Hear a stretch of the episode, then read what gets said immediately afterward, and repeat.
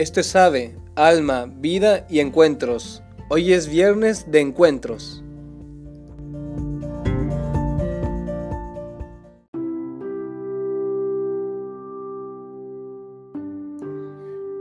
Hola, ¿qué tal? Bienvenido a otro viernes de encuentros aquí en AVE. Yo soy el hermano Pablo Vidal. Y como hace dos semanas, en nuestro último viernes, te dejé un poquito colgando eh, con qué había pasado en mi historia después de este momento en el que había pedido a Cristo que fuera el centro de mi vida, pues hoy quiero continuar para terminar esto y contarte pues qué fue lo que pasó, cómo me cambió esto y, cómo cambió las decisiones que he tomado desde entonces. Así, si no has escuchado el podcast del último viernes, pues te recomiendo que vayas a escuchar para que sepas desde dónde partimos. Entonces, eh, pues esto que te comparto es algo muy personal, es parte de mi historia y lo hago con el fin pues de que también tú veas cómo Jesús actúa en la vida de los demás y cómo Él puede actuar en la tuya, ¿no? Estaba yo ahí eh, recapitulando en esta adoración donde estaba pidiendo a Jesús que fuera el centro de mi vida después de que me había dado cuenta de que tenía una, relación con Él como de tipo de noviazgo y que estaba mucho tiempo con Él y que éramos mejores amigos, pero que no era el centro. Eh, y en el momento en el que estaba expuesto al Santísimo. Eh, estaba mi amigo Cameron, del que hablé la semana pasada predicando, y él decía, contaba cómo su hijo pequeño, cuando le estaba cambiando los pañales, eh, cuando era muy niño, a veces se levantaba desnudo y corría y se escondía detrás de una cortina en el cuarto, como para jugar a las escondidas. Y, y Cameron, el papá, decía que pues veía a su hijo, eh, él sabía que estaba detrás de la cortina, veía los pies, veía el bulto, lo escuchaba reírse, eh, pero hacía como que lo buscaba, ¿no? Y decía, ¿dónde estás, Benjamin? ¿Dónde estás? ¿Dónde estás? Y él no destapaba la cortina, pues para no arruinar el juego a su hijo. Y esperaba hasta que el niño abriera la cortina y pues lo espantara, ¿no? Y, ¡buh! Aquí estoy, papá. Eh, y decía, a veces Dios es así con nosotros. Puede ser que tú hoy estés con tu fragilidad, con tu pequeñez, desnudo, escondido detrás de la cortina, y sabes que Dios está del otro lado y Dios te ve y Él sabe que tú estás ahí, pero Él no va a descorrer la cortina, Él espera que tú lo hagas, Él espera que seas tú el que dé el paso con amor a dejarte mirar por Él. Y eso me tocó en el corazón y en ese momento dije, Señor, aquí estoy, yo he vivido mucho tiempo muy cerca de ti, pero detrás de la cortina, hoy quiero descorrer la cortina. Y ahí, viendo al Santísimo que estaba expuesto, se me partió el corazón, me puse a llorar y sentía un amor tremendo de Dios Padre que me veía y me amaba y escuché claramente que me decía en mi corazón, no como una eh, visión o una cosa extraña que estuve alucinando, sino, no, no, la voz de Dios en mi corazón que me decía, Pablo, si quieres, te invito, deja todo, ven y sígueme. Y mi primera reacción fue, pues bueno, señor, espérate, esto no era tampoco lo que yo estaba planeando. Yo tengo mi novia, tengo mi universidad, tengo mi familia, eh, tengo mis planes. Pero era muy claro, ¿no? Era esta invitación. Y yo sentía como que, eh, pues, iba en serio, ¿no? Era o todo o nada. Em, hace poco escuché a, un padre que hablaba sobre cuando Jesús llama a los apóstoles en el Evangelio en griego, la palabra que usa para llamar eh, no es solo como una invitación, sino es la palabra que se usaba para llevar a uno a un tribunal, ¿no? Como decir, el tribunal o la corte te llama. Pues claro, tú puedes decidir no ir, porque eres libre de decidir si ir o no ir, eh, pero no es solo una invitación casual, no, no, te están diciendo, pues no te lo imponen, pero ven aquí, ¿no? Y para mí esto describe perfectamente cómo me estaba invitando Jesús, ¿no? Él me decía, si tú quieres, yo te invito, ven, deja todo y sígueme pero yo era libre de decir sí o no.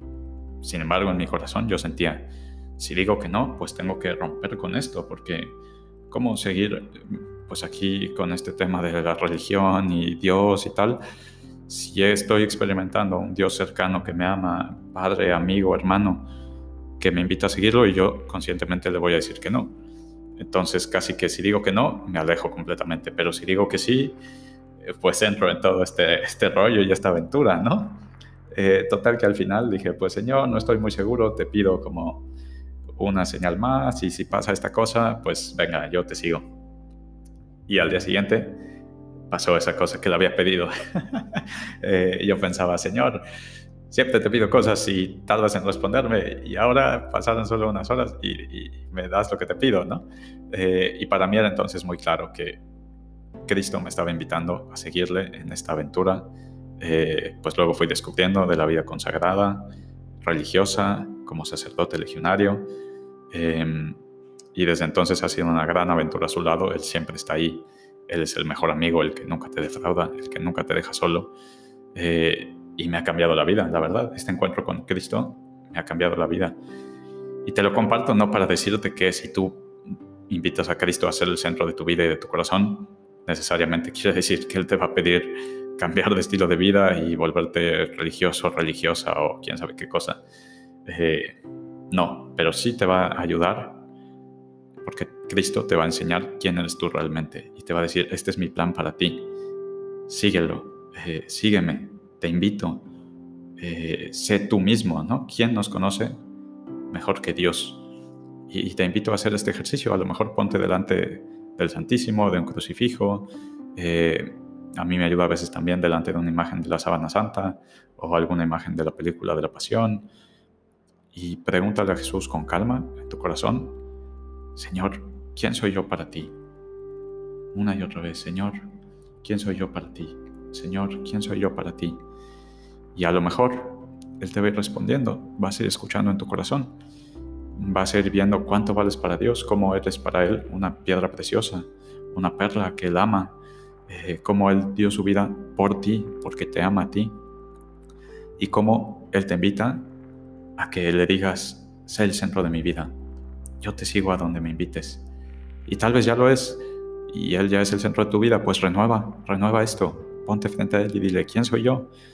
Y te invito a ser el centro de mi vida.